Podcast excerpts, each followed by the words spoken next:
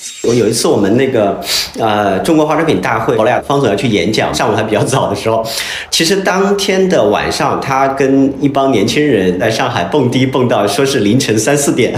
早晨起来又去我们大会上做分享。他他其实演讲他分享了这个故事，但我相信这是他一种玩笑，就也不是说他天天都这样。我觉得这是一种跟年轻人玩在一起的这种心态，去了解年轻人到底是一种什么样的生活方式，去能够跟他们拉近距离，这样才能够理解他们，抓住他们的心。产品才能够适合他们。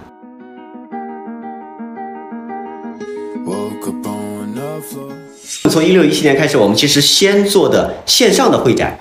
那个时候我们搭了一个互联网的团队，有开发、有产品、有运营，三四十个团队在武汉。那时候互联网团队人都非常贵，那一年这个光人员工资都得几百万。然后我们连续投了有三四年时间，零收入，一分钱不挣。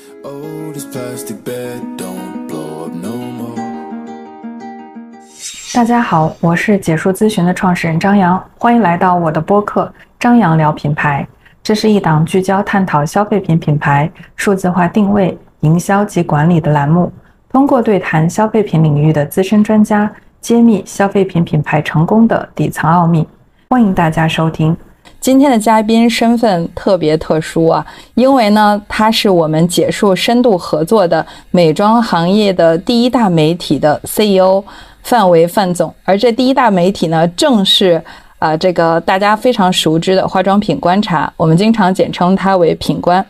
呃，大家都知道啊，我们今年以品数的名义举办了非常多场的美妆线下的闭门会，这也正是呢品观和解数一起深度合作的项目。所以今天呢，我会和范总一起向大家啊这个逐一揭开品数背后的神秘的面纱。呃，那更重、更更重要的是呢，我也会以第三方的视角，向范总呢发起一些关于美妆行业或者美妆产业的灵魂提问，让他这位在美妆行业，特别是作为一个行业媒体人的身份，从事了二十多年的这样的行业经验，从产业观察者的视角，给我们系统化的分享国货美妆产业的发展史，以及他对当下和未来发展的深刻洞见。另外，在这里插播一则小广告：结束打磨了三年的数字革命模型体验课，刚刚在视频号小店发布了。在品牌定位、营销及管理方面需要帮助的朋友，可以戳 show notes 里面的二维码了解课程详情。话不多说了，那就有请这个我们今天的嘉宾范总来给我们直播间的小伙伴们打个招呼吧。大家好，大家好，我是这个品官的范维，非常高兴这次能够跟张老师一起来连线。那范总在大的大型的会议场合里面，作为主持人发言或者主主持人开场串场，那可是相当有经验了。然后我我第一次对范总的印象就是，我说哇，他好有魅力啊，好有人格魅力啊，这个长得又帅，然后又博学，然后而且呢，更重要的是思维非常的灵敏，呃，就是经常会有一些嘉。嘉宾他会是准备一些具体的内容，但是上去讲完之后，呃，带到下一个嘉宾上来讲，这中间会有一个串场，然后范总总会把上一个嘉宾的一些金句、重要的观点结合他自己的思考，然后融合起来，然后再把为下一个嘉宾去铺陈一些内容。哇，这种。这个渊博或者说这种随机应变的能力，让我当时相当诧异，呃，所以呢，我也今天有这个机会啊，就是跟我的偶像呃同框，然后也想代表这个大家去了解一下您，深度了解一下您，您方便介绍一下您整个的履历吗？就是好像知道您作为媒体人做了二十年。我我的履历其实特别简单，就是呃，我我其实大学毕业之后我就去了河北卫视，然后当时在河北卫视就是做一档那个谈话类的节目，就做了有呃一年多的时间，呃，当时那档节目还是河北卫视里面比较黄金档的一个一个一个一个节目，然后当时我们那个呃那个栏目的这个主编当时还就还很厉害，然后我跟着他也学到了很多东西，那个时候还去采访过很多的经济学家呀，呃一些这个反正一些大咖吧，就就。采访了很多，然后那个时期对我的这种，呃，认知能力的这种成长是特别有帮助的。但是电视媒体嘛，它要露脸的，像我这种啊，这个形象没有那么好的，所以我觉得可能做幕后可能更适适合一些啊。然后后来我就从河北卫视出来去去了纸媒，然后在纸媒待了有两三年时间吧，后来就跟我们这个邓总一起，然后就。创业做了这个品官，然后就开始做化妆品观察，开始做啊会展，然后开始做这个其他的一些业务，然后一直到今天啊，其实是个比较简单的简历。呃，可以说从毕业开始就做媒体人，从做电视媒体、做纸媒，然后做行业媒体这样的。对。那那您接触化妆品行业的媒体是就是您做纸媒开始接触的，还是说跟啊对零四年嗯。零四年，嗯，零四年就开始，那对，那也是相当早了，到现在就差不多将近二十年的时间了。对对，转眼那那快二十年了。是啊，时间过得好快。那呃，您能从这个媒体人的视角帮助我们去梳理一下咱们这个中国化妆品产业，包括产业媒体分别经历过哪几个比较重要的阶段呢？阶段的话，我觉得其实阶段可以分很多阶段，但是。我觉得大的阶段可以分为两个阶段，其实是从我觉得是从二零二零年我们去分界一下的，一下的话，往前数二十年和往后数二十年，我觉得这可以作为两个大的时代。呃，为什么这么说？是我觉得，呃，二零年就是二零二零年疫情之前的这个二十年，对于中国化妆品产业来说，它是一个，嗯，我觉得是一个套利的时代。就为什么叫套利的时代？是因为，呃，在这二十年时间里面，其实整个。中国化妆品市场里面的需求是这个非常大的，然后供给去覆盖需求其实不足的，所以是一个其实是一个相对短缺时代，只不过看你是，呃，在在在什么地方短缺而已，是吧？但是我觉得从二零年往后的话，基本上进入到一个创新的时代了，就是就是其实是因为行业过剩了嘛，过剩了之后，其实你就要去，呃，就就就就。不是再不是一个说简单的什么地方有需求我去满足就 OK 了，而是说，呃，你要去这个这个超出大家的需求啊，所以说我觉得像套利时代、短缺时，它解决的是一个有没有的问题，就那能不能把这个需求给覆盖了？那二零年之后的这个创新的时代，其实是一个嗯，解决这个就过剩时代嘛，它解决是好不好的问题，因为你不好没人买了，对吧？哎，所以我觉得这个是一个两个大的这个。这个时代切分的话，就从二零年开始是有这样一个切分。但如果再分细一点，我觉得，就比如说套利时代，二零年之前的这个套利时代里面，我觉得可能呃可以分为两个时代。其实一个是这个线下的时代，一个是线上的时代。线下时代其实就是从零零年开始，一直到一六一七年这十几年时间，其实整个就是线下的为主渠道的这么一个时代。这个时代里面代表品牌就像什么？啊，KA 商超渠道里面的百雀羚，然后 CS 渠道里面的自然堂，这些是代表品牌了。然后到后来一六年开始到二零年之间吧，这个就是新锐品牌的时代。那其实这个覆盖的就是啊新一代的消费者，通过互联网的方式，通过电商的方式去覆盖新一代的消费者，就是一些年轻人了，Z 时代了。这这里面代表品牌可能就像完美日记啊、花西子、花西子啊这些品牌，但总体来说，我认为就大家虽然说新锐品牌、新锐品牌，但是我觉得总体来说，他们跟原来的线下品牌没有本质的区别，它还是在一个相对短缺的时代，供给去覆盖需求，就还是一个套利的时代啊。但是从二零年之后，我觉得这个市场发生了本质的变化，就是产品过剩，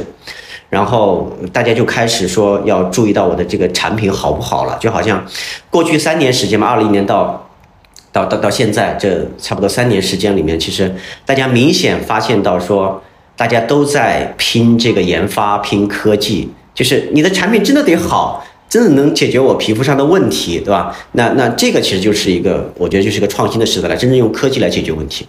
啊，像什么薇诺娜呀、华西生物啊、巨子啊，我觉得这是就是我觉得是创新时代的第一个阶段，但是我觉得下一个阶段可能是会从科技这个角度去往。啊，人文这个角度去去去再发展，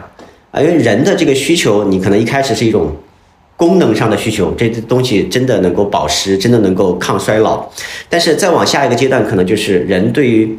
呃商品的需求，它可能从功能慢慢到。啊，有一些这个这个这个情感上的这种安慰，或者是呃价值观上的这种认同，那到那个角度，其实大家更多的是要往人文方面去拼了。就你对人文的这个认识到底有多深，决定了你这个品牌就能走多远。所以我觉得，就是创新时代可能就是第一个阶段，可能是科技。那现在就是科技最好的时候啊。但现在其实我们也能够慢慢看到一些啊有人文主义色彩的一些品牌在起来，比如像呃东边野兽啊，像关夏啊这样的地方，其实有一点人文的底子在的。那这是有意思，才刚刚开始吧？对。哎，那我这样听下来啊，就是。好像您是从二零二零年当成一个转折点，然后分成前二十年和后二十年，呃后后面的这个阶段嘛。然后呃，我会发现有一些确实有一些品牌确实穿越周期了，就是它可能在前二十年发展就还不错，然后到了二零二零年这个关键的节点，它的企业可能在管理上、渠道上都做了相应的转型，然后去适应了这种 Z 世代呃新锐品牌的一些。玩法，然后去拥抱了，比如说很重要的就是我们的电商，呃，特别是新媒体电商的崛起的这个阶段，所以它就能够呃再吃得这个时代的红利。所以您觉得，就是通过了穿越了几轮周期的企业，并且活到现在能沉淀下来的特质，有哪些是值得我们这些新锐品牌去学习的？我觉得穿越周期最好的品牌肯定是珀莱雅了，这个这个可能行业里面大家是公认的，对吧？珀莱雅，因为珀莱雅原来在就第一个阶段，就 CS 渠道那个阶段，其实它是呃这个渠道里面就是不算最好的，那个时候其实它更多的像呃最好的可能是像自然堂这样的品牌，是它更更好一些，完美这样的品牌，它在 CS 渠道的那个时代里边，它是更好的品牌。珀莱雅其实是一个追随者，但它也是比如说如果是 Top Ten 品牌的，它肯定在那个里边的，啊也是十亿级别的这种品牌，但是。啊，到了这个，比如说一六年之后啊，尤其是呃一八年开始吧，可能电商运营能力，电商成为更主流的渠道的时候，像比如说完美也好啊，自然堂也好，其实他们的迭代能力没有那么快，而珀莱雅是真正的就是呃上一代的品牌里面最快的把电商运营能力给接起来的啊，所以它是从 CS 渠道到电商渠道，到后来的直播电商，包括到今天。这个科技品牌起来了，这个科技护肤的这个品牌起来，它在研发上所做，抱歉，所做出的这种努力，包括他推出了很多大单品背后的这种呃研发上的这种这个这个投资，其实我觉得这个就是就都完整的穿越了这个我所说的这个呃至少三个阶段吧，啊，那下一个阶段，比如说人文这个阶段不好说，但是最起码从现在来看，它是完整的每个阶段它都这个迭代的特别好的。我想到一个词叫不破不立啊，就是我们看到了有很多呃，因为。那个品冠到今年也差不多有十六年了，就是您创业到现在应该有十六年了，然后去经历了很多这种传统品牌，呃，在这个经历了我们渠道变革的一些周期，包括消费者变革、偏好变革的一些周期，呃，您会觉得有很多品牌其实在过去有红利的时候，您刚才说在有没有的这个时代、供不应求的这个时代，它确实有一些些先发优势，但是后面慢慢的就被其他的新品牌所呃碾压。或者赶超了，您觉得就是在这些阶段，呃，那些没有穿越周期或者在穿越周期过程当中出现了一些挫折的企业，他们是在哪几个方面没有把握好，导致了呃，就是错过了这个新时代的节拍？我我觉得应该说底层其实是一种迭代能力了，就是呃，就是就因为每一个时代它对于企业的这个核心能力的要求其实不太一样的。比如说，在比如说在最早期的线下渠道那个时代，那你就要搞定代理商，对吧？你只要搞定代理商，代理商帮你把货铺到线下渠道，然后线下渠道的这个呃 BA 帮你把货推出去，这个事儿就成了。所以你只要这个代理商会开得好，给代理商的这个利益分配结构做得好，就 OK，是吧？然后。到了这个电商这个时代里面，那你的电商运营意味着你要有强大的电商运营团队，你对电商运营的规则要很了解，你要知道怎么去，呃，去去种草，怎么怎么去做你的这个产品的组合啊，怎么去这个把握好每一个这个这个季度甚至每个月份每个节点的这种营销的节奏，那这又是一种新的能力，这可能意味着你的团队得重建，对吧？呃，到了科技时代，那你可能对研发的重视度，你对研发的理解，你的研发的投入要更好，所以我觉得本质上是一种迭代能力。那这个迭代能力。里面我觉得，嗯，我觉得有两点吧。第一个就是学习能力，呃，就是，嗯，就是绝大部分人哈，在在绝大部分企业老板吧，在他的企业做到一个高峰的时候，往往是一个市场周期处在比较好的时候，然后他的那个那个那个那个那个周期里面取得了一种成功，而这种成功会让他把那个周期里面的这种。呃呃，成功的原因归结为一个永恒不变的这种定理。比如说，他觉得我原来做渠道时代，那我就搞定代理商就可以了啊。那我到下一个时代，我还是去搞定代理商。那其实这个就是一种学习的。你要知道，新的这个时代里面，你的核心能力到底应该是什么？这得有一个学习能力。第二个其实是，我觉得这种迭代能力，第一个叫学习，第二个叫执行。就是有很多人，他可能看到了说，哎，确实这个时代变了，我们要去，啊，去看到这个时代新的这个核心竞争力是什么。但是呢，他很难去执行下去，他很难有这种空杯心态，然后去去去去做这件事儿。啊，我觉得这一点上，像珀莱雅的方总是特别。特别厉害的，就他自己，我也跟他经常交流，他自己是一个非常非常谦逊的人，而且他在杭州这个地方每天见大量的人啊，就是很多年轻人去，他非常愿意去跟他们去做交流，所以他对真正这个市场一线的这种变化是非常非常敏锐的，然后并且可以快速的让他的团队去迭代啊，所以这种执行能力其实是是特别重要的，就是可以放下身段啊，可以这个这个这个否定自己。啊，就他自己可能在上一个时代也挺成功的，那我要否定我上一个时代那种成功的经验，其实是很难的，这是人性里面的东西，哎，所以我觉得这种迭代能力其实最底层的。所以，呃，学习能力、执行力，然后综合下来就是去不断的迭代自己，杀死过去的自己，然后去不断的适应一个新的时代的新的状况，也永远有这个空杯的一种心态。是对，是的，我觉得这个是最重要的。那那我。对，那我觉得可能呃，对于一些呃比较适应，就是很容易适应当下的这个消费者，或者适应当下的整个经济节奏，包括媒体节奏，甚至是渠道节奏的这些企业，它比如说稍微年轻一点的创始人，他们是很容易和这个时代接轨的，包括他们也自己也是这个时代的主流消费者嘛，就很容易共情。然后，但是会有很多传统企业的老板到现在发展的这个阶段，年纪，呃，就是你像这个方总啊，珀莱雅方总，呃，他们都是属于呃。怎么说呢？人到中年，也可以这么这么形容。有有一些时候，就可能会有一些二代接班，但是绝大多数，我看现在奋斗在一线的这种头部的美妆企业，还都是老板是一号位，就是创创始人是一号位。那我我有一个很好奇的事情啊，就是他们怎么就我当然知道他们有一种不断去吸取外部声音的这种能力，或者是这种资源。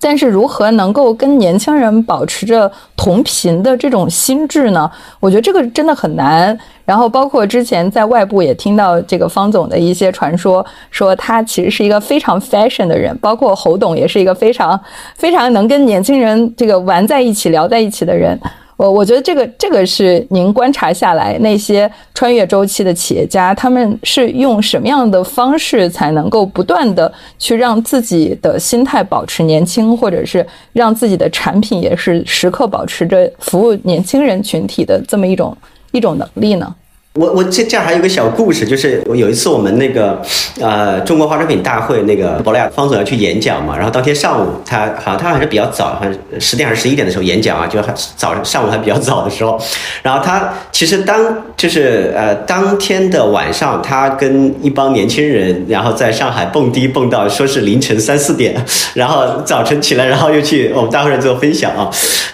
就他他其实演讲他分享了这个故事，但我相信这是他的一个一种一。种玩笑，就也不是他天天都这样，那也不是啊，我相信他也扛不住。就是我觉得这是一种，呃，跟年轻人玩在一起的这种心态，就去了解年轻人到底是一种什么样的生活方式，去能够跟他们呃这个拉近距离，这样才能够理解他们，对吧？无论你是面对你的消费者，还是面对你的年轻的团队，那这种方式都是真正能跟他们走到一起。这样的话，哎，才能够真的是理解他们。我就去理解他们，理解团队，理解这个年轻的消费者，你才真能够把这个公司。做的面向这个年轻人，才能够抓住真的这个新一波的这个年轻人的这种眼球，抓住他们的心，产品才能够适合他们。对，啊，而且还有一点就是，呃，方总，我觉得他是一个呃非常这个躬身入局的人，就是很多可能，比如说，呃，做到就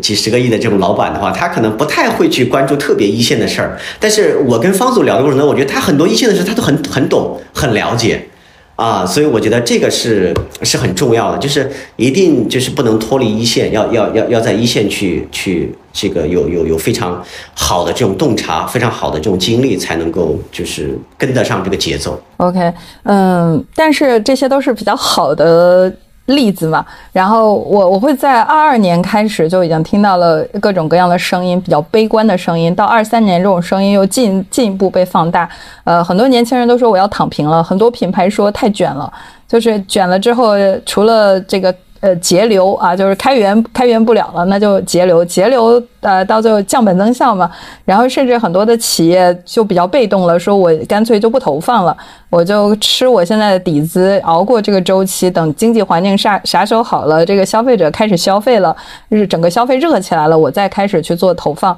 就是嗯，那我觉得在这样一个卷的状况下，呃，您觉得是目前的？什么行业里边的哪些因素导致了现在卷的这样的局面呢？特别是美妆啊，我觉得美妆真的是比其他行业还要再卷一些。是的，呃，我觉得这个确实跟需求的下降有很大的这个关系。那因为这个大的环境来讲，就导致其实大家的需求就就就有明显的这种萎缩。包括我们大盘，其实这个。其实实际上的数据应该是这样的啊，整个大盘的，对吧？呃，所以这个其实是给到呃很大的这个压力，给到了这个供给方，给到了这个这个品牌啊，像生产的这方面，其实是非常大的压力。因为原来有这么大的盘子，然后大家都觉得会一直增长下去，百分之十、百分之二十、百分之三十。但是当你的产能扩张之后，其实你发现说需求没那么多了，那这个时候大家自然就卷呗，这个是很正常的，对吧？而且这个也是一个，呃，从短缺时代的套利到这个过剩时代的创新，这是必然的一个过程。只不过说呢，碰巧碰上了一个呃需求下降的这个这个时候，这个这个压力来的更大一些啊。但是我觉得其实这是一个，嗯，这是一个这个这个过剩产能出清的过程。我觉得啊，就它其实加速了这个行业的这种迭代。就是实际上如果没有没有这种大环境的原因，其实这个行业终归也是要走到说。没有创新能力的企业啊，没有科技能力、没有人文关怀的这种企业，没有品牌能力的这种企业，那它一定会被淘汰掉。只不过现在是加速了这个过程，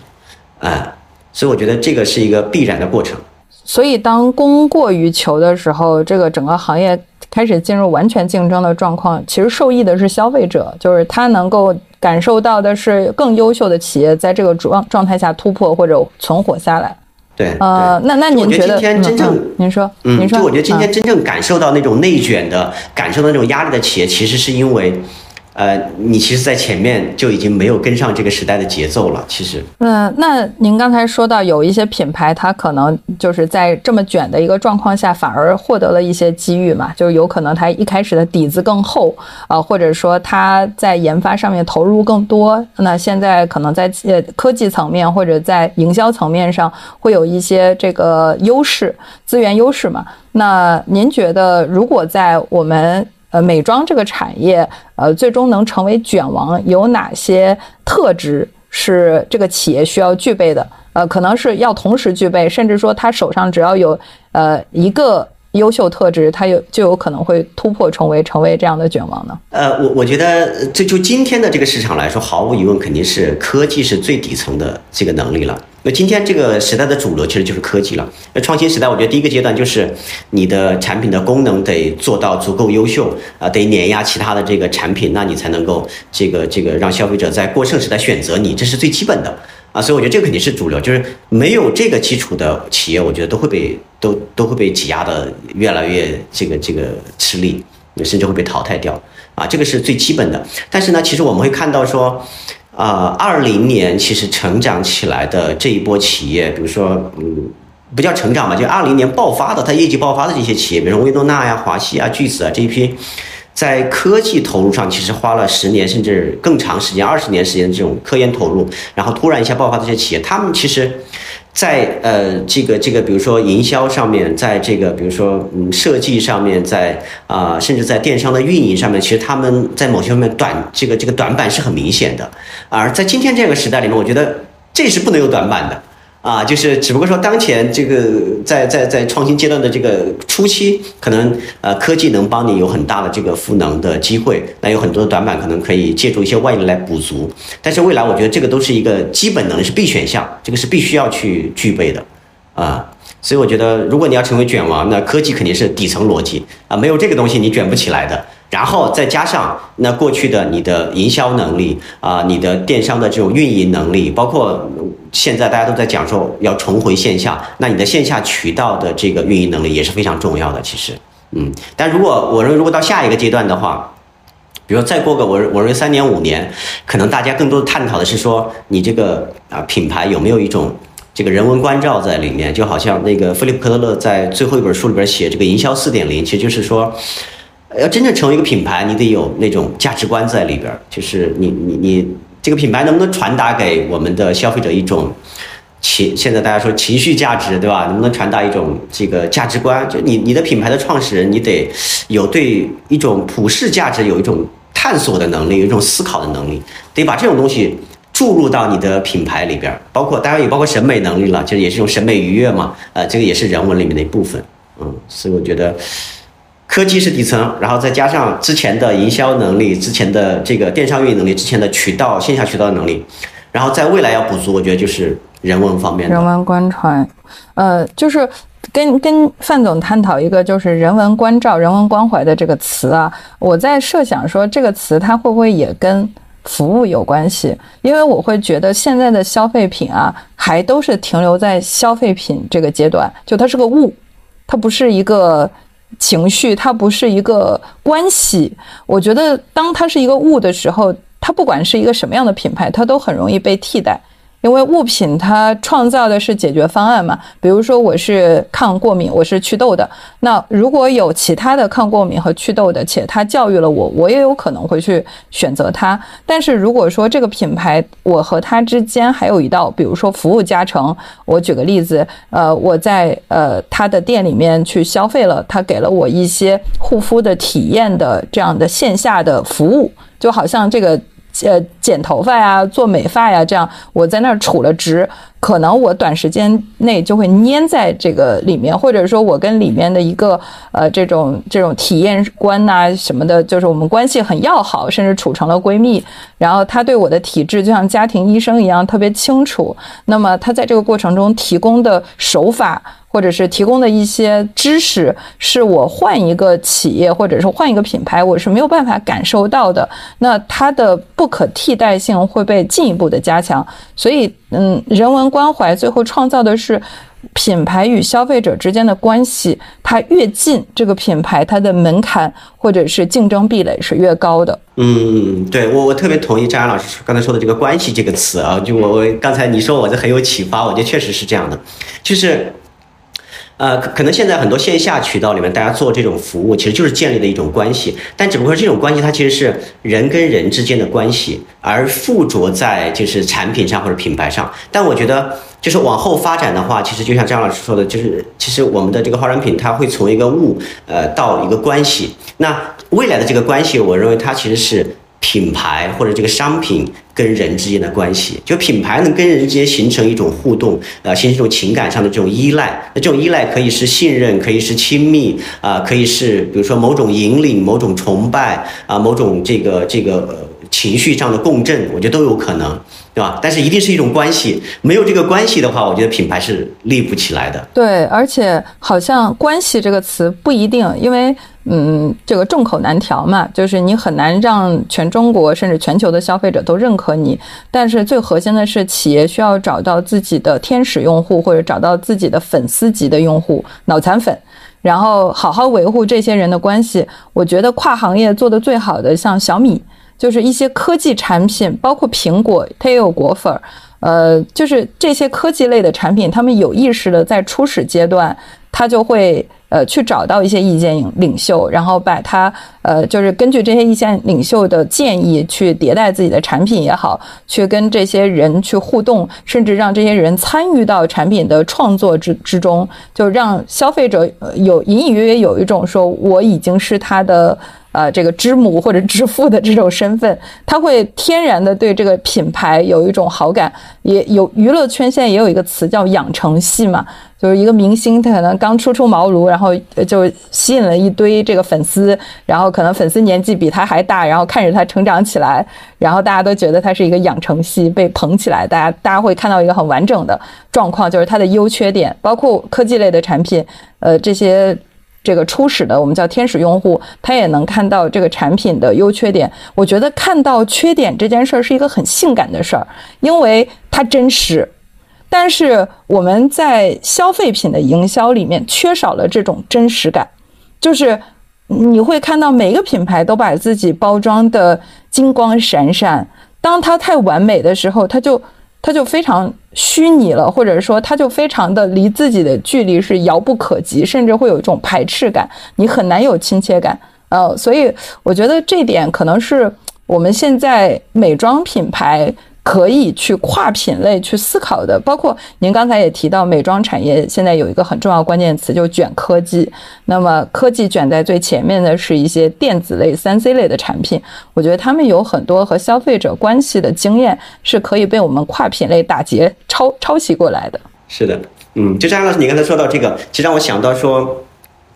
呃，就是其实消费品跟这个呃娱乐行业很像。以前娱乐行业里边那种，比如说像像我们这个年纪比较大的那大众媒体时代那种明星，就是比如说这个这个十年前、二十年前，应该是二十年前了那个时代的这种明星是通过电视媒体传播。那个时候所有的明星是零瑕疵的，就一定是这个这个非常光鲜的形象啊。但是从对，好像从我记得从从超级女声那个时候开始，然后一直到现在，其实慢慢的很多的这种，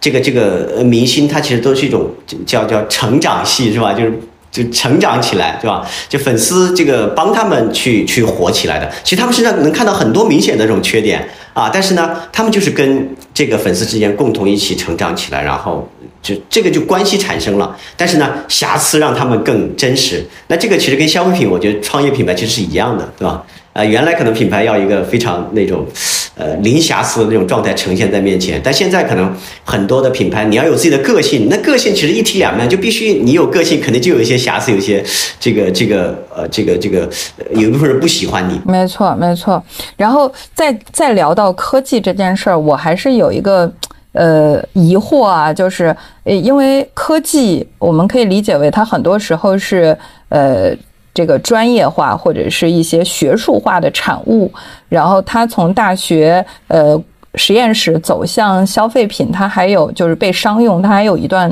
呃距离。那么呃，甚至它走到商业上的时候，它可能也需要很长的周期去教育，去花大量的钱去去做投放，或者是去做广告，去告诉消费者我的产品这个功能啊，它的这个产品的成分它具体有什么功效？那为什么我的功效是优于之前的啊？它取代的那个老的解决方案，就是嗯那。那某种意义上，科技这件事儿，它呃是是有一个很很长的距离，就是从呃产生了它确确实实有这种能力，到达消费者认可这个能力，甚至去购买这个能力之间，它还有一个对企业来说还有一个很长的周期。您觉得就是能够把科技？特别是我们这两年啊，就能感受到成分党，然后包括一些啊，这个大家对抗衰啊，甚至个性化护肤啊、祛痘啊、敏感肌啊等等，就是消费者的这种意识在觉醒，这种认知在觉醒。你觉得在这个过程中起到的很重要的教育作用的？嗯，这个元素是什么？我也不知道，它是平台还是媒体的功劳最大，还是品牌？就是它到底是谁承载着这个从未知到已知的这个过程？那这个肯定是，比如说一些平台上的这些 KOL，我觉得这主要是他们的功劳。我认为，要不然这些消费者他也很难去知道那么这个专业、那么全面的关于这方面的一些认知。呃，我觉得就是 KOL 会在未来扮演越来越重要的这种呃角色。啊，就是他其实，我觉得他是这个两种身份啊，一种身份其实是一种这个科普的身份，他是把一些啊最新的一些，比如说化妆品、护肤品方面的一些科技的啊一些进展给普及给消费者。另外一方面呢，他其实也是代表消费者作为一个。嗯，相当于这个啊买手的这个代理这么一个角色，他其实是帮消费者去呃挑选合合适的这个这个呃护肤品、化妆品这样的这个这个这个角色。我觉得这两种角色会让它的作用越来越这个重要。而且呢，我觉得现在其实 KOL 是在一个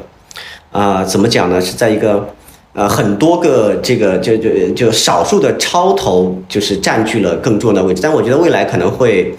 越来越细分。在一些特别细的一些领域里边，可能有特别特别专业的人，然后来去在某一方面成为一个意见领袖。我觉得我这样说下来，好像商业啊，它永远是周期性的，只是它的载体不一样了。你看以前这个我们父母那一代人，大家更多的是央视、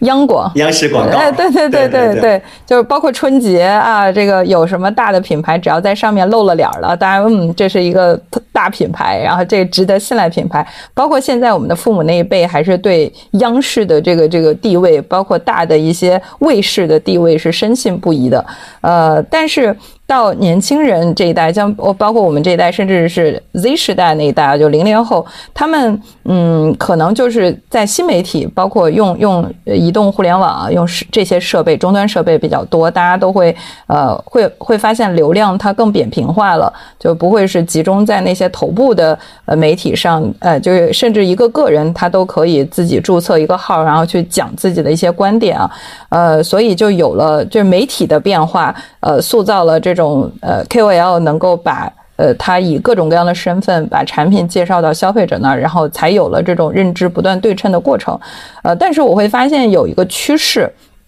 就是嗯，越来越多的 KOL 他们可能就是有意识的想要去做商业化账号，以至于呢，呃，他就大量的接广告。呃，当他的广告接的多了，我们说一个梗啊，就是经常会在评论区看，说今天打广告，明天打粉丝，就是粉丝，对，就是粉丝特别特别抵制和排斥，就是这样肉眼可见的广告，甚至呢会因为。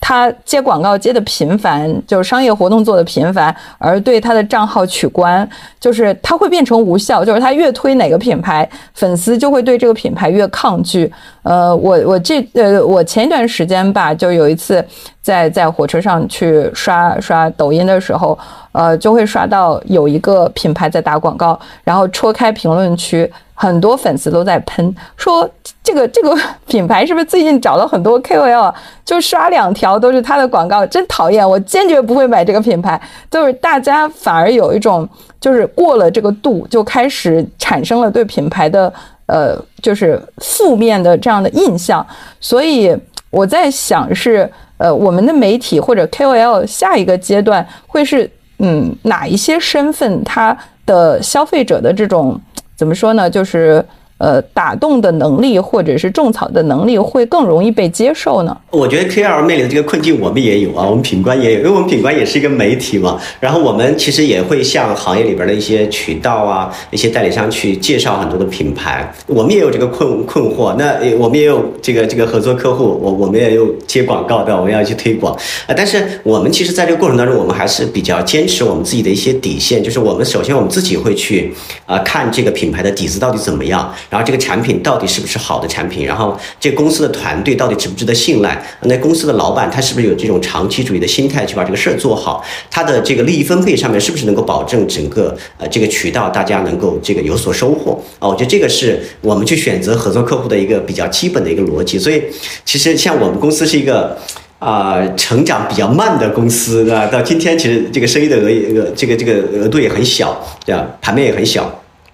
呃，所以我觉得这个可能是一个，嗯，是是一个选择吧，就是，嗯，看你是想做更长远的这个这个细水长流的生意，还是说你想一把割韭菜能够能够割多一点啊？我觉得 QL 其实也是一样的。就是可能你你你如果比较克制的去选择一些合作的品牌，然后真的去选择好的品牌去跟你合作，那么这个时候可能你的这个呃权威度、你的影响力会更更好一些。如果你就是无论什么品牌，反正只要给给你钱你就去接的话，我觉得这样你你的你的这个生命周期就会特别短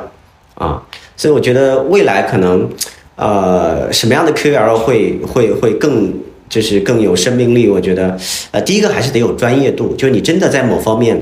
啊，有有有特别专业的这种底子。因为我们以前可能很多的 Q R 只是说我是一个爱好者，然后我，但是现在你看很多 Q R 他都是什么博士啊，什么从业者里面的这个这个精英人群出来去做，他专业底子就很好了，对吧？然后他有足够的专业底子，他的辨别能力就特别强，这个时候就能够对于消费者有引导性，他的选择就会特别靠谱。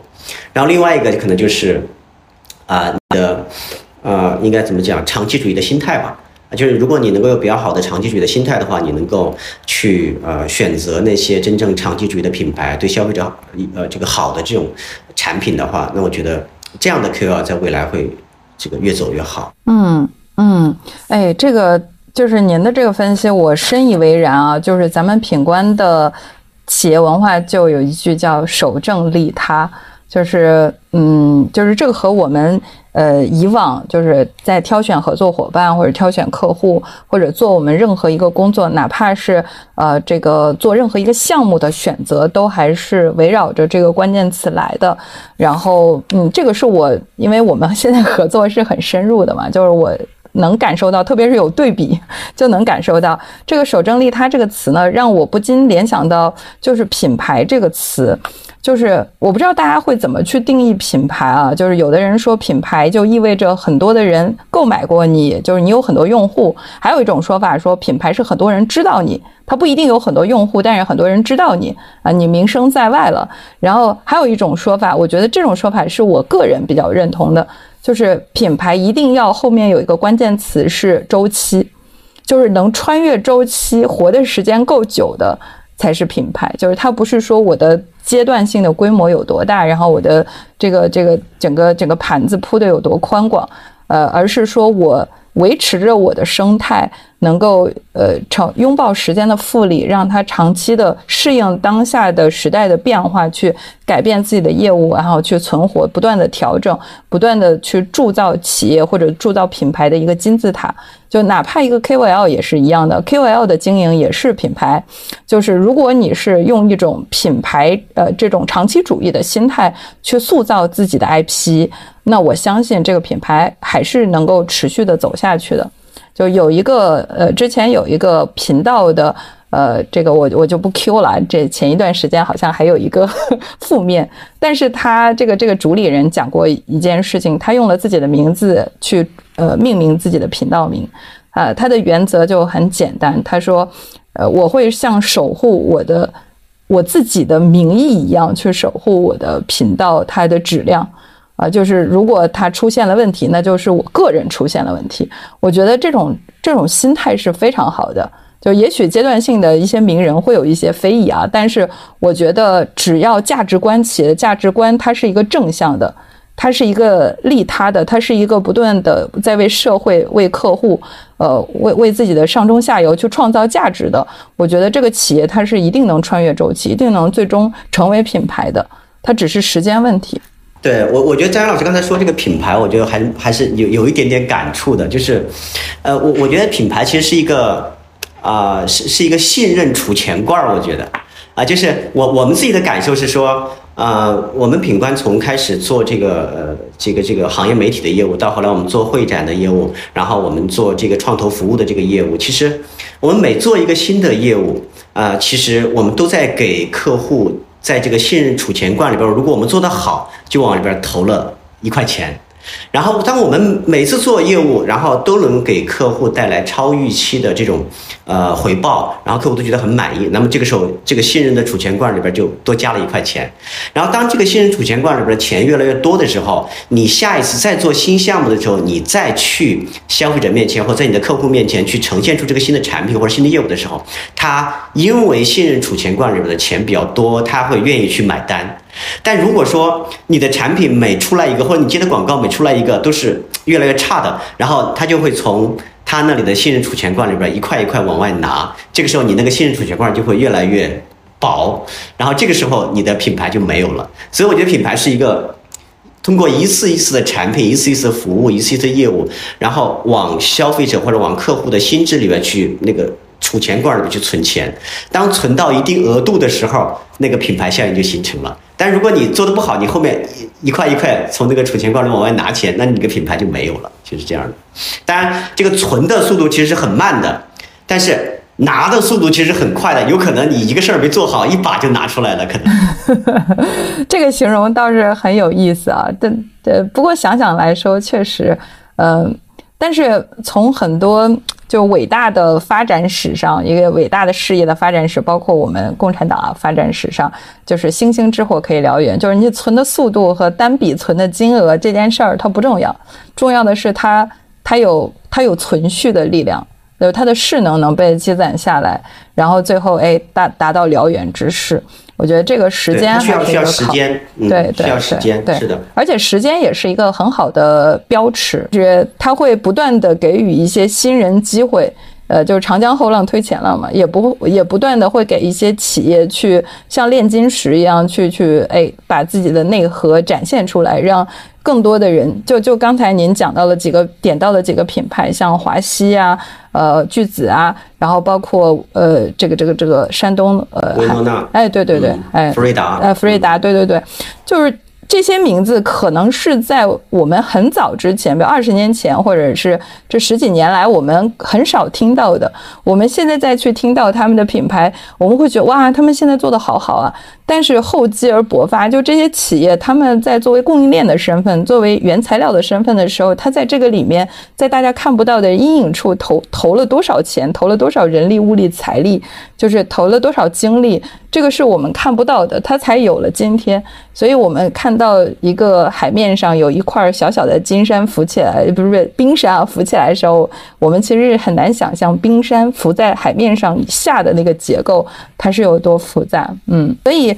对，就是跟您去聊，从从媒体的角度，然后我们去聊到行业，然后聊了一些跟行业有关的一些感受。呃，但是呢，我相信今天的小伙伴们呢，大家对品冠的组织架构也比较感兴趣。为什么这么说呢？就是首先，您和邓总一直都很低调，更多的是说的少，做的多，这是我跟品冠接触以来最大的感受。而且这种感受，它不是靠一个创始人单一的创始人带来的，或者是 CEO 带来的，它不是管理层带来的，它是整个团队都在。输出这样的感受，就是给给外部传递这样的感受。我接触过的很多和品冠有过交道的企业，他们对品冠都是竖起大拇哥，就是说了一个词特别靠谱啊。所以呃，但是它又很神秘，因为您你你们都是不张扬的，对吧？所以在我们张扬聊品牌 这样一个张扬的频道，对吧？就是我们可以呃稍微。开开放一点，然后还有一个小的点是是我比较感兴趣的，我接触过一些从品冠离职创业的呃咱们的前同事，然后和我以往理解的就是呃离开公司去创业，然后跟前公司搞得特别不愉快的这种呃就是经常听到这种这种事件，我觉得这个是常态，但是品冠不是，品冠很多离开的。都跟品冠的关系特别好，而且他们可能呃，这个企业初始的投资，或者是哪怕是一些设备啊、一些人才呀、品冠都是打开来，就真的是在做一个开放平台，给人才做开放平台。这个业务可能我不做了，但是这个业务如果你去做的话，我愿意给你百分之百的支持，介绍客户也好，帮助你冷启动，然后给你提供一些技术支持，或者是甚至财力的支持啊。这个是我所听过的，都不是不是故事，它都是真人真事。对，就是。所以我更好奇了，就是咱们到底是一个什么样的组织？然后包括我们在组织架构里面，根据产业呃做了一些业务的变迁，就是它是一个怎么样的变迁和这个进化的过程？这这个问题可能有点复杂。首先，就我们因为我们这个公司其实它是一个比较小的赛道，在这个小的赛道里面，我觉得我们的公司其实它面临的问题远不如。呃，那些更大的，比如说十个亿级别的那种公司，他们所面对的问题，百亿级别的公司，他们他们所面对的问题复杂，所以我们相对来说，其实呃是是比较简单的，呃，所以也也没有什么好张扬的资本，所以我们就必须要低调一点，对吧？首先，我们的企业盘子赛道就就就很小，呃，还有一个就是说。呃，第二个问题我回答一下，就是说我们的嗯，就是其实公司的这种文化氛围和，比如说我们和离职员工他们去创业呀，啊，包括我们内部的团队，啊，就是团队的这种氛围，呃，其实这个是跟呃邓总他自己的这种包容性是有有很大的关系的，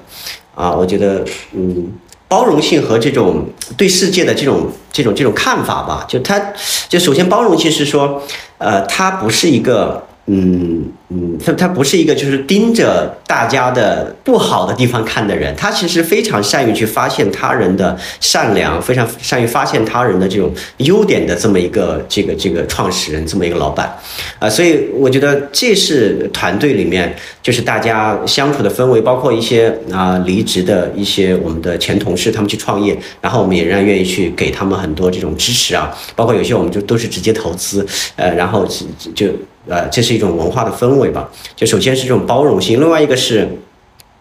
呃，他对这个世界的看法，并不是说我要挣特别多钱，当然挣钱也很重要啊。我我一直督促他去要有更多的这个这个赚钱的这种思维和想法啊。但是其实更多的他的这种个人的特质，其实还是说，啊，他非常喜欢去看到呃这个世界里面好的一面，他非常。就他对于能够帮助别人去呃成就一些事儿，比如说帮助我们的客户啊，或者帮助我们的前同事去成就一个事儿，他自己是有非常大的这种成就感和幸福感，这个是他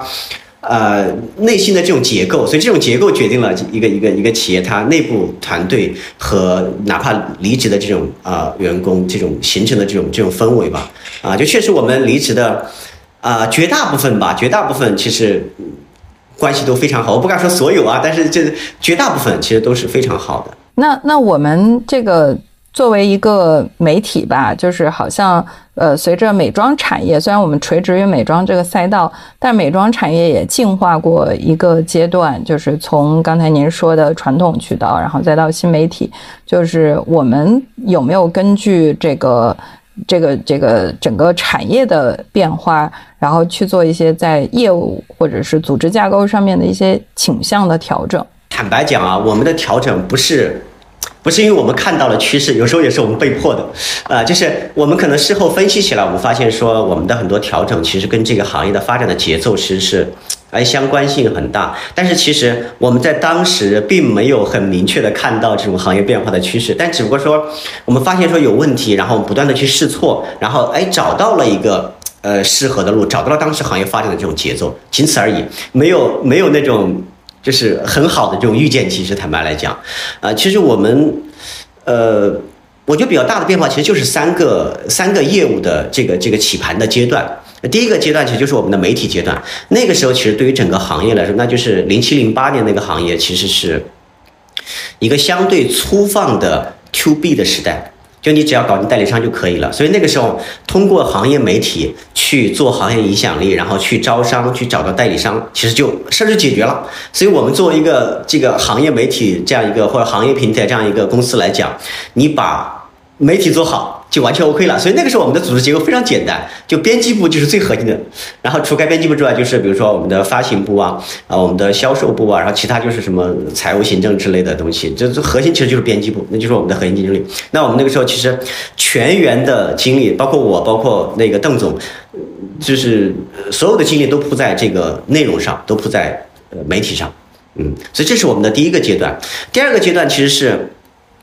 呃，一六一七年的时候，那个时候其实这个行业的渠道在发生巨大的这种变革，比如说线上在崛起，然后呃线下的渠道也在剧烈的这种分化。那么那个时候其实到了一个 to B 的更精细化的时代，不再是说你你你搞定，就是说全国你搞定十个代理商，那全国的市场基本上你就能铺完了啊。那现在就是到一六年的时候其实不一样，那个时候其实我们就认识到说。呃，我们的这个这个媒体这个业务，如果我们不能有新的突破的话，那其实我们会被市场抛弃掉的。所以那个时候我们就开始去做会展这个业务的尝试。但我们当时做呢，我们又不想不甘心去做一个传统的会展，所以我们从一六一七年开始，我们其实先做的线上的会展。那个时候我们搭了一个互联网的团队，有啊这个开发，有产品，有运营。那个时候三四十个团队在武汉，那个时候还是很贵的。那个时候的人，那时候互联网团队人都非常贵。那一年，呃，我记得这个这个光人员工资都得几百万。然后我们连续投了有三四年时间，整个，然后整个这个团队运作下来，我们就发现说，哎，我们通过这个，那就是实际上就是那个品冠找货平台，我们的 APP 小程序，然后 H 五这样的一些。这个载体，然后能够确实能够帮助很多的品牌找到新的这个呃渠道合作伙伴，也能够帮到帮助很多新的崛起的一些呃渠道能够去跟这个呃好的品牌去做对接。那么这个时候我们的组织结构就发生变化了，原来的编辑部它变成了一个独立的一个一个我们叫媒体事业部了，就它是媒体是一个独独立的生意了。然后会展就变成了一个新的生意，只不过那个时候我们一开始做的是这个线上的这个这个会展这个这这个事儿。那个那几年时间里面，我们是。零收入，一分钱不挣，因为全免费嘛，互联网时代讲全免费，然后一年几百万砸进去啊，然后我们的组织结构就是这个产品运营开发，然后后来到了。呃，二零年开始，我们就要开始去做线下的展会，因为我们做线上展会的时候，我们有了一些积累，当时差不多品牌都有四五千个品牌在我们的平台上，然后买家也有十几万的这个专业的买家，然后我们积累下来一些数据，然后我们才到线下。去做了展会，然后到了做线下展会的时候，那我们就跟原就是传统的这个展会公司一样，我们有了我们的这个呃现场运营的部门，有了我们的市场部啊，然后有了我们的这个招官的部门，然后有了我们的 VIP 买家的部门，然后这样的话，就整个就是一个传统的呃展会公司的这个部门，我们就搭建起来。但是呢，我们还是保留了原来我们的 IT 团队这个部分，它变成了我们的整个这个 IT 部，然后作为我们的这个数呃展会的这个数字化的这个数据库，包括我们。的数字化平台的呃这个部分的一个专门的部门，所以我们就变成了一个线上线下相结合的这么一个展会公司了，哎，然后还有一块可能就是我们的创投服务这个模块，这个模块其实就是呃就跟张老师合作的这个这个部门，其实我们的战略投资部嘛，我们的供应老师这一块，呃，其实这个也是在好像我记得没错，一六年的时候，那个时候正好是投资特别热的时候，哎，所以那个时候是感觉到这个市场有这样的变化，然后我们自己。也做了一些自己的这种投资，但我们自己投的大部分都打了水漂了啊。然后呃，也跟拉方成立了基金去投资一些。然后后来我们发现说，投资其实我们并不是那么的专业，所以嘛，就是专业的力量。然后我们更多的是做一些呃这个创业者和投资方之间去连接的这种服务的工作，所以我们称这个业务叫创投服务。然后呃这一波过了之后，慢慢的我们就发现说，呃这个服务可能除了要帮大家做这个资本上的服务之外，还要做更多的这个，比如说他的创业的运营上的服务，比如说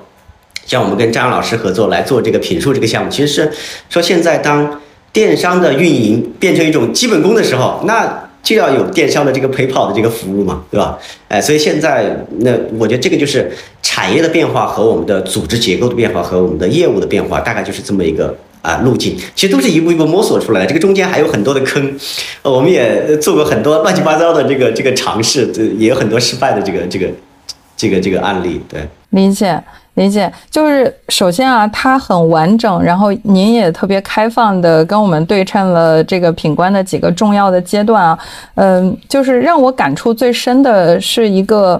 就是就是，据我了解啊，就是您和呃邓总都是媒体记者的出身，然后咱们一些最早跟随的老员工也都是记者的出身。就是他其实是一个呃，我我们经常说找做任何业务一定要是基于自己的优势或者是长处去做，但是呃，在品官的这个。整个业务框架的演变下或者迭代下，我能感受到的是，呃，咱们的团队是不断的在突破自己的能力圈的。就可能我们初始作为媒体，就是面对那个粗放的 to B 的那个阶段，零七零八年那个阶段，那可能我们媒体的身份是能够帮助我们做启动。但是如果说到现在为止，我们还是只有这个业务，那有可能就面临当前的这种经济形势和美妆的形势的话，就不会很乐观，因为大家都。都在收缩投入嘛，收缩广告，甚至广告已经开始呃变成了更加的分散化了。所以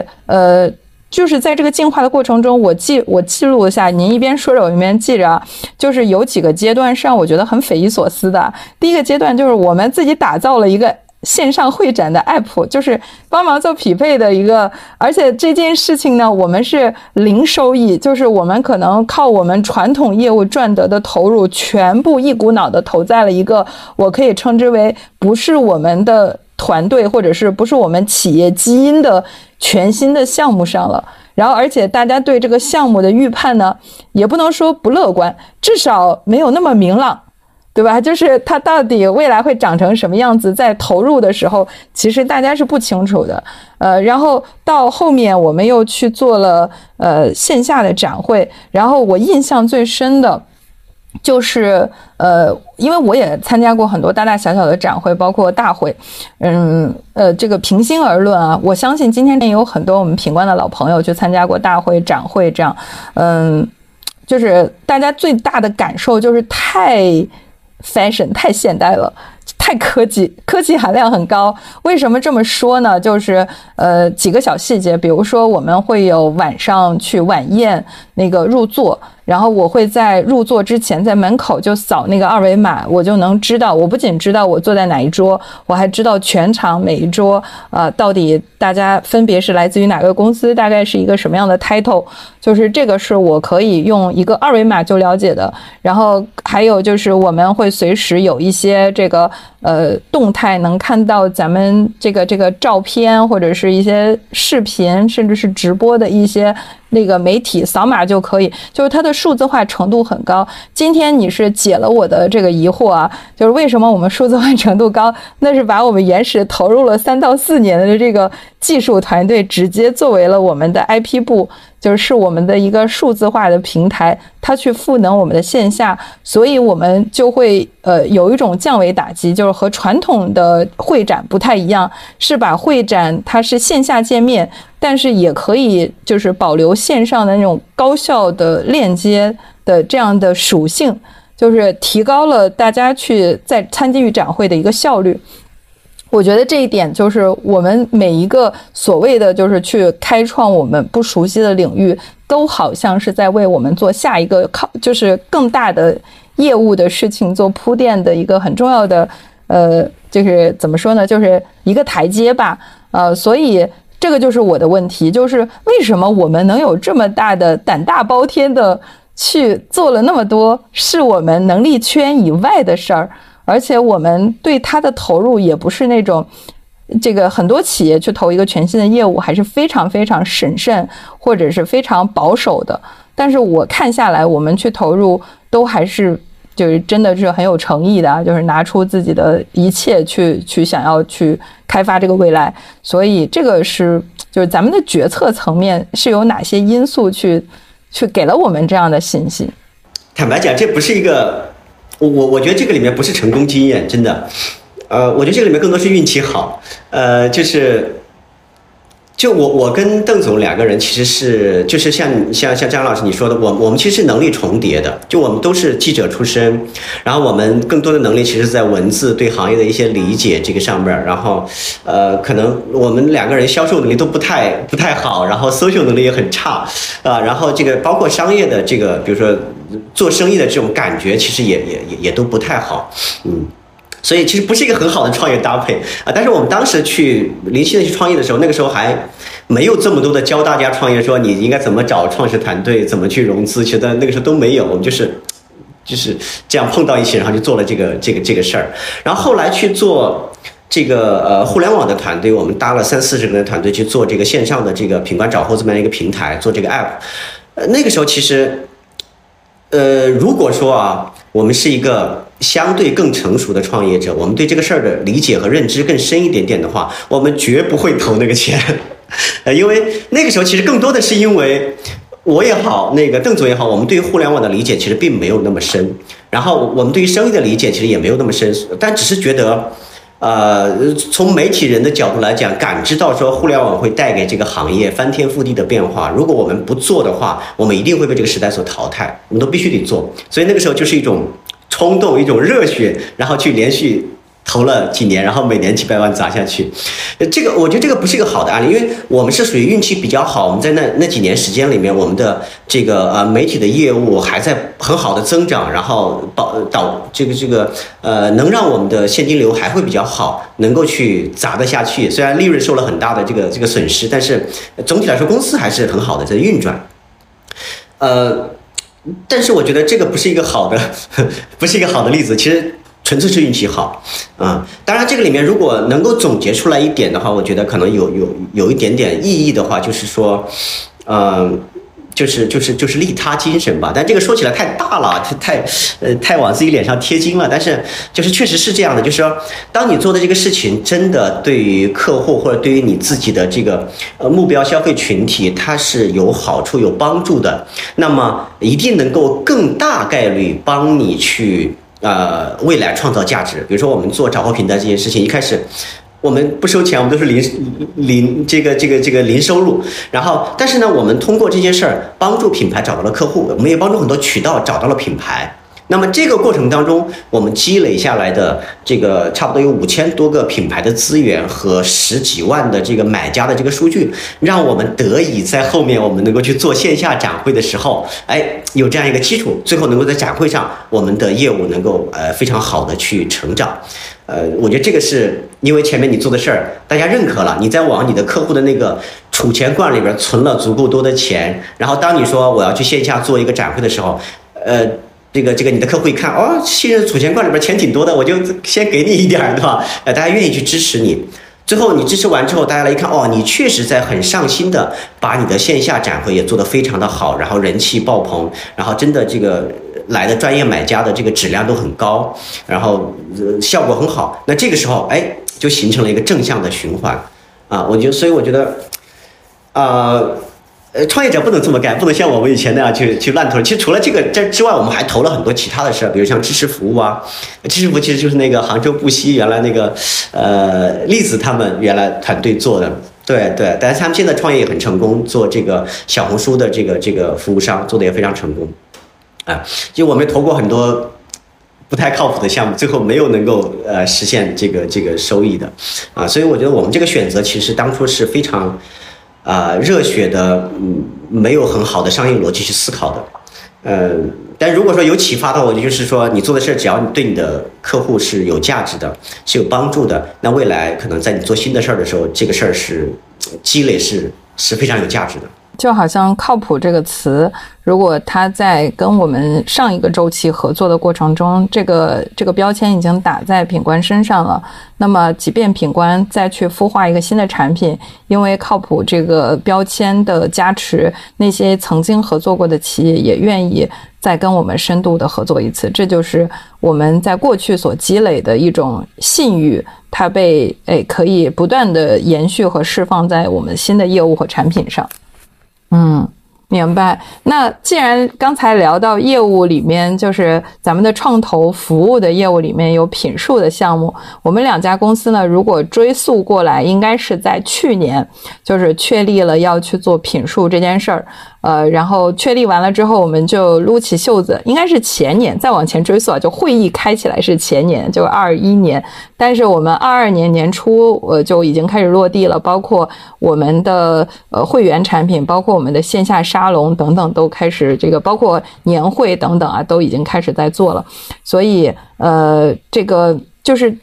目前我们这个选择这个和解数合作做的品数这个项目，对于咱们呃品观的整个业务框架来说，或者是我们一贯就是利他，就是在美妆产业想要提供对我们的客户上上下游有价值这个资源这件事儿，它是一个什么样的作用或者是拼图呢？其实我我我们这家公司呢，品观这家公司其实是一个是一个服务型的公司，我们并不把自己当做一个说啊。一个有什么权杖的这种呃媒体公司，我们更多的把自己看成一个服务公司。就是我们做媒体，其实也是为这个行业提供一些呃有用的资讯啊，我觉得是这样的，有用的资讯，有用的一些趋势分析。呃，那我觉得服务公司呢，我觉得嗯，我们的这个业务的一些发展呢，它其实我觉得差不多有两个阶段的话。第一个阶段，其实做媒体呢，其实是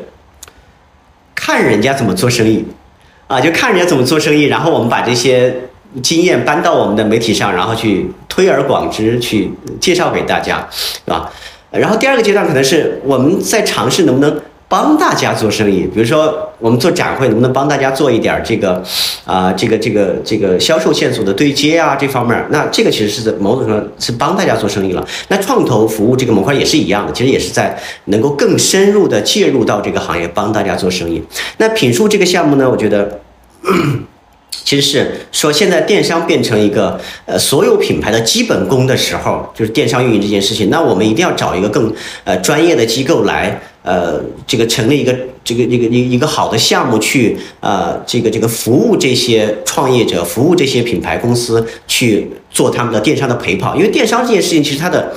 这个迭代的节奏是非常快的，有时候每个月都有一次小的这种变化，可能一个季度有一次大的迭代就来了，对吧？所以像陪跑这种形式其实非常好的去适合去服务这些有电商运营的这些公司。但我觉得每个公司都有电商运营对吧，哎，另外一个很重要的是说，就是我们当时在想到做这块的时候，我们就是一定要去找更呃靠谱的这种合作伙伴，更高段位的合作伙伴。呃，像张阳老师的这种履历，我觉得当时我看到张阳老师履历的时候，我就觉得啊。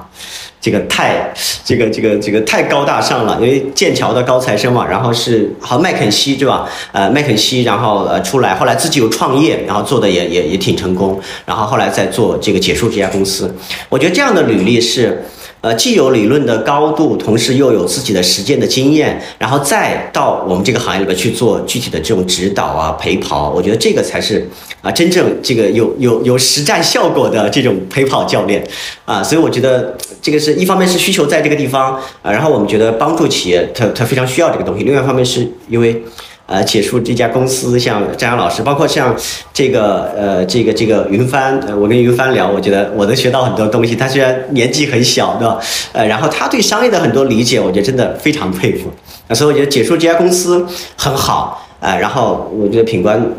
我们去服务这个行业的话，我们需要这么一个模块。所以，哎，两家公司这个一拍即合，嗯，然后这一年下来，我觉得还是啊有有非常多的成绩的，嗯。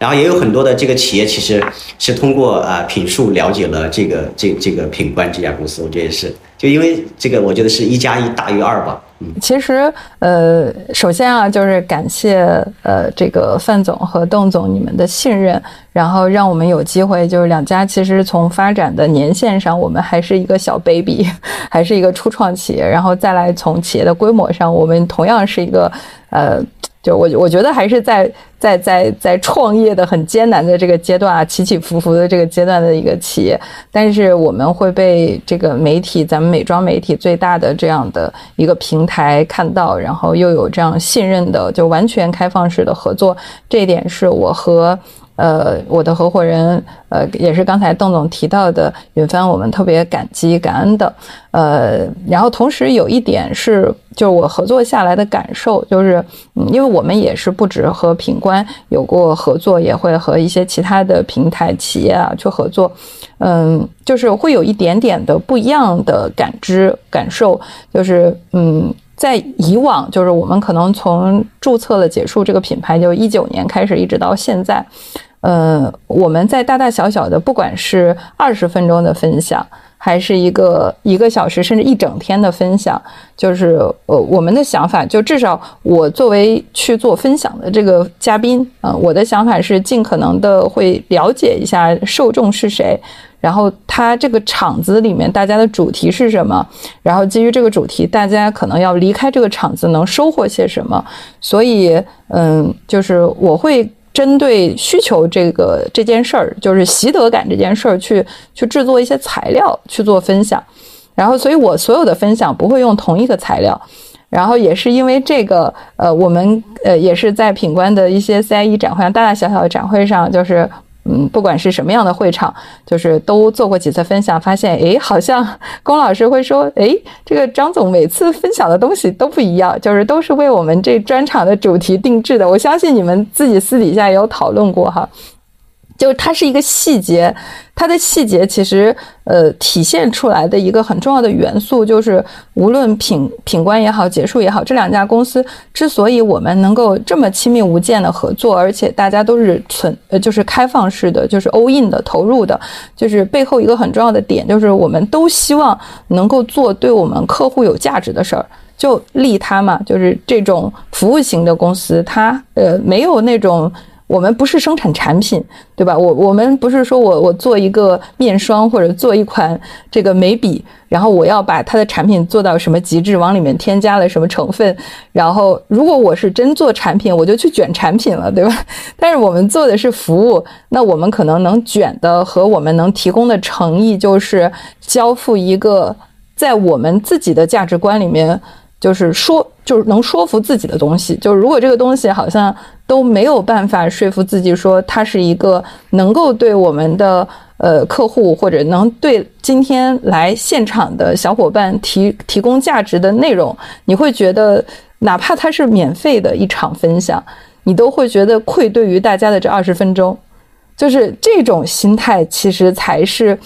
我深刻的感受到，就是特别是我们在深入合作之后，我会觉得它就像默契一样，就是大家默默的选择了，呃，都去对客户好。然后这种文化，这种把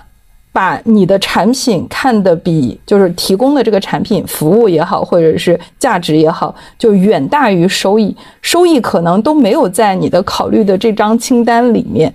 就是收益好像是一种附加值，就是你被认可了之后，就是我最大的感受是我们在今年做沙龙，我们第一场沙龙的时候，可能只有大概三十多号人，三四十号人来听，是我们三八女王节的盘点复盘。然后到我们呃这个今年下半年的沙龙的时候，平均每场都是七十人以上，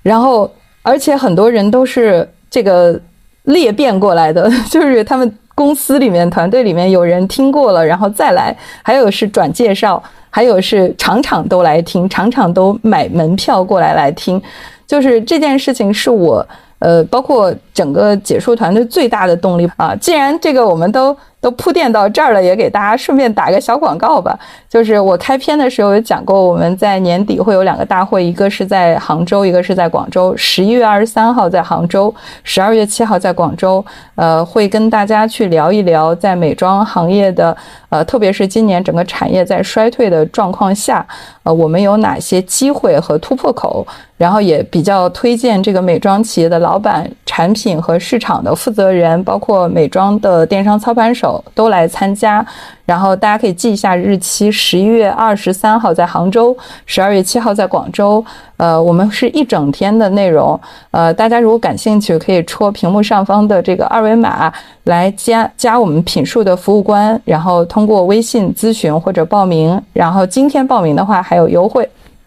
OK，这个我的广告插完了，行。啊，就是停止互相吹捧的阶段，我们开始去聊下一个话题啊，就是咱们这个，对对对，我相信大家也比较关注，呃，两个非常重要的，呃，咱们品官的大会，一个是呃中国化妆品大会，我们已经连续举办了十六届了，呃，就是一直在广州，好像是哈，就最早在北京，后面在广州，然后包括 CIE 创新展。然后到目前为止呢，我们也举办了三届了，呃，这些活动我们都办得有声有色的。呃，其实行业内也非常多的其他的公司也在举办类似的会议和展会。呃，但是我真的是参加完了之后，就是整体对比了，会觉得咱们品官在这件事上非常专业。嗯。就是咱们是如何洞见了？就是刚才您也铺垫了嘛，就是我们做了一个 A P P，在这儿沉淀了一些观众，沉淀了一些资源。那除此之外，我们是怎么去思考做展会，或者是做这种专业的集会，来去给大家提呃提供一些比较值得关注的议题，或者恰到好处的服务？我们怎么洞见大家的需求的？我我我觉得可能就是，就我们品官有一个。那公司内部的有一个嗯土话叫做这个冲在一线，这个冲在一线呢，就是意思是说我们要到这个一线去接触企业家，去接触这些创业者，去接触这些渠道商、买家，然后这个时候我们接触他们，跟他们面对面聊的时候，我们才能够发现这个市场真正的这种变化，真正的需求在什么地方。就是那个稻盛和夫说叫现场有神灵嘛，呃，就是像比如说呃，我们邓总他基本上三百六十五天至少有两百天是在出差的，啊，当然我知道张扬老师可能更多一些啊，张老师据说已经出差了很长很长时间了。就我们团队内部就是大部分人都是常年就是就是出差状态，就是通过这种出差，在呃跟这个一线的一些企业家、一些操盘手，在实际的面对面的这个交流过程当中，我们就能够发现真正的这个行业在发生什么样的变化。我觉得这种是我们去，呃，把握一个会议的议题，呃，包括去发现展会上我们怎么去组展，怎么去把这个展会里边的展商，把它呃这个一些代表趋势性的，嗯，这个一些呃展商能够找到，然后邀请他们来参展。这个我觉得是一个，呃，最核心的，就是。到一线啊，我觉得这个是最核心的。呃，第二个其实就是，呃，我觉得第二个可能叫抓重点吧。就第二个其实就展会和会议还不太一样。展会其实它重点其实是在于你的买家质量，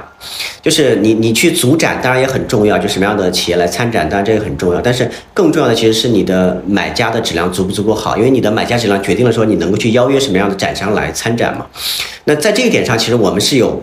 整建制的团队在做我们的这个招关和我们的 VIP 买家，这是两个团队啊，这不是合在一起的团队，是两个整建制的团队在做专门的专业买家的招关和我们的 VIP 买家的这种维护啊，所以这样的整建制的团队就让我们能够我们的展会能够在买家质量上可以说呃超越其他所有的展会啊，这个是展会最核心的部分。然后第二个是会议呢，其实会议不太一样，会议的重点其实在于这个呃。演讲嘉宾就是你的分享嘉宾，必须得是这个呃最顶级的这个分享嘉宾。然后呃他们在跟他们沟通的过程当中，其实你能够去挖掘出好的内容出来，然后再帮他们去做好的这种呃选题，然后去做分享。比如在我们大会上，基本上。呃，全行业的上市公司里面的，应该百分之八十左右的上市公司的一把手都在我们大会上去做过分享，也包括一些大家不常见到的，比如像我们的首富，像我们农夫山泉的董事长钟闪闪，对吧？他也有做像养生堂的这个化妆品这样一块业务，他也是在一六年还是一七年，我忘记了，在我们的中国化妆品大会上做过分享。这个可能是就是这个是就是别的会议可能没办法做到的，包括像。啊，沈南鹏，像这个这投资领域的，可能是对吧？你说第一人也不为过，对吧？就是也在我们大会上做过这个分享，哎，所以这个其实就是呃，就是我们邓总他个人的一些这个人脉，包括他个人的一种人格魅力，能够吸引到这些最顶级的人，跟他之间有这种互动，然后他能够邀请到这些最顶级的人，啊，所以我觉得这个就是做会议来讲，其实这个就是最根本的，就是你能够跟顶级大咖能够邀请过来去做分享，啊。是是，这就是巴菲特所说的这个门槛和不可替代性。他说：“你的企业有没有那种对？就是确实有看到过一些这个，也有一些跨界过来想要去做，就可能之前做其他行业的。”那个展会，然后想跨界做美妆，或者是呃，可能之前从事一些服务的渠道的领域，然后手握一点渠道资源，想要去做展会。但是总就是对比下来，那个就是场子的那个热度，然后再到呃，就包括您说的分享嘉宾的这种水准，然后身份啊等等，就是呃，包括我们的服务啊，在里面很多专业化的服务还有安排。感觉都是 还是会差那么点意思，我觉得可能这一点就是您刚才说的，就是冲在一线和抓住重点，就是我们真的和我们的客户走得很近，然后所以就了解到他们当下需要什么，我们提供所需要的这种供求匹配，然后抓住重点就是呃。就是，即便说我们能有一百种解决方案，在一百种中，我们尽可能去找到最优的啊。就是比如说当下最炙手可热的品牌，它的创始人，或者是大家最关注的信息最不对称的一些拥有一手信息的或者一手认知的这些人过来分享，呃，提供一种交流的平台。我觉得这一点是，呃，品官的一个，我觉得很难超越的一个巨巨大的这种门槛。嗯，然后呃，还有一点是，呃，我看到就是咱们活跃在频繁的去下市场的同时呢，会走访一些上游的供应链企业，也会走访品牌和渠道。最近呢，我们也去日本走访了很多这种百年企业。就是咱们团队走访完了之后，呃，对于今年的化妆品行业有哪些比较具象的感知？或者是说跟这种其他这个海外的这种企业比起来，就是我们有没有一些可以吸取的一些经验呢？从下市场的角度来讲，就是因为我们我们今年啊开了三场区域性的这种小的这种展览，然后我们去到那个区域的时候，我们都会提前去跑大概呃二十天左右的这个市场，就去跟那个那个省份里边的可能大概有个二三十家的这个呃代理商企业或者是一些零售的企业去做面对面的这种沟通。在这个沟通里面，我会发现说，明显的会有一个。呃，就今年一个明显的变化是渠道在分化。就其实无论是嗯，就是就比如说像线上的话，线上的其实是一种回归常态了。以前啊，电商也好，直播电商也好，是一种非常爆发式增长的这么样一个渠道。但是现在其实慢慢的这个线上渠道在回归一种呃，变成一种主流渠道，变成一种常态渠道。那么这个时候，其实它的这种。呃，爆发的这种空间其实就不像以前那么大，那么那那那么吓人。当然，也有一些品牌它的增长还是非常快啊。但是我只说总体这个市场的感觉来说，它正在回归一种常态。线上，那线下其实是一种分化和重构。就我们去看线下，原来我们线下最主要的渠道 CS 渠道，其实它正在被很多其他新的这种渠道在在在在分化。比如说，啊，像我们说 CS 渠道里面有很多这种我们叫新物种美妆店。就比如说像 Ocala 啊，什么 Colorist 什么，包括一些什么喜然什么这一些新的这种店，啊，现在还在冒出来更多新的这种店啊，他们都在这个这个更时尚，然后他们的货盘跟原来传统的 CS 渠道的货盘都完全不一样，啊，包括还有像比如说时尚百货，像比如说啊呃三福啊，像这个 KK 啊。啊，包括很多的这种饰品店，他们其实美妆的这个份额占的开始越来越大。像三福大概就能做到，因为百分之二十多都是美妆的生意了，啊？其实这已经在他们盘子里面很大了。然后包括像现在我们去看有一些啊 OTC，其实它的这个份额也占得很大了啊。我们去云南，云南这个啊建之家吧，他们的这个一年的美妆的这个销售好像是没记错，大概是三个亿左右。那三个亿的美妆的这个销售，其实这个量已经很大了，这个就是相当于是一个。百强这连锁就 top ten 级别的这个呃化妆品连锁的这个这个这个体量了啊，所以我觉得这个其实是就线下的这个渠道在不断的分化和重构，而不再是说呃 CS 这样一个渠道它在一家独大，哎，所以我觉得这个第一个感受就是说跑完市场之后，我们发现渠道在剧烈的这个分化，就是一个新的格局在在在在慢慢的在形成，嗯，然后我们去到一些海外的一些市场，我们去看去交流的时候，我们觉得。我自己的一个感受吧，这可能不一定对啊。就我我是感觉说，海外的品牌他们在嗯呃在科技的这个创新上，其实已经就是底子已经搭得非常好了，这已经是他们的基本功了。呃，但是他们在这个一个一个品牌的这种人文关照上的这种思考会更多一些。那我觉得这个也是啊，未来中国品中国的化妆品的品牌在创新方面未来的一个升级的方向。啊，就是你得有，得有这种审美愉悦，得有提供情绪价值，啊，得有这种嗯，这种这种价值观的一种同频在里边儿。那它可以引领你对这个世界去有所理解，对吧？那一个品牌的创始人，可能他他对这个世界的理解，他会把它。呃，这个注入到这个品牌里面，注入到产品里面，然后你跟它的产品之间，就像张老师说的，它它它形成一种关系，对吧？那这个时候你的品牌才真的是，我觉得，啊，才立得住啊，才能够走更长远的路，跟消费者之间的关系会更近一些。嗯，我觉得这可能是这个中国化妆品产业里面。品牌升级从科技慢慢的会过渡到，就科技会变成像原来的电商运营一样，变成一个基本功，然后再往人文方面再有新的这种升级。嗯，但是好像今年呃比较特殊的一点就是，很多企业现在都觉得目前是在一个跨越周期的过程，就好像您说的，呃，可能不断的在科技层面上。这个升级的同时，还企业还要去思考，就是人文和消费者关系这样的新话题。包括在日本或者是西方的一些其他的企业，他们同样在经历这样的一个跨越周期的过程。所以难似乎是一个常态。呃，所以大家都会说信心比黄金还要重要。但是对于当下，就是比如说人口红利的消失，呃，这个。经济整体的大环境不是特别好，然后消费者也不愿意消费，呃，包括刚才您也讲到这个，呃，电商它逐渐的达到了瓶颈，就是它的增长达到了瓶颈。这些大的背景下，呃，您觉得就是化妆品产业上中下游他们的信心到底从哪里能够找到？就是在哪里去找到这个机会，或者是这个新的方向？我我觉得第一点来说的话，就是。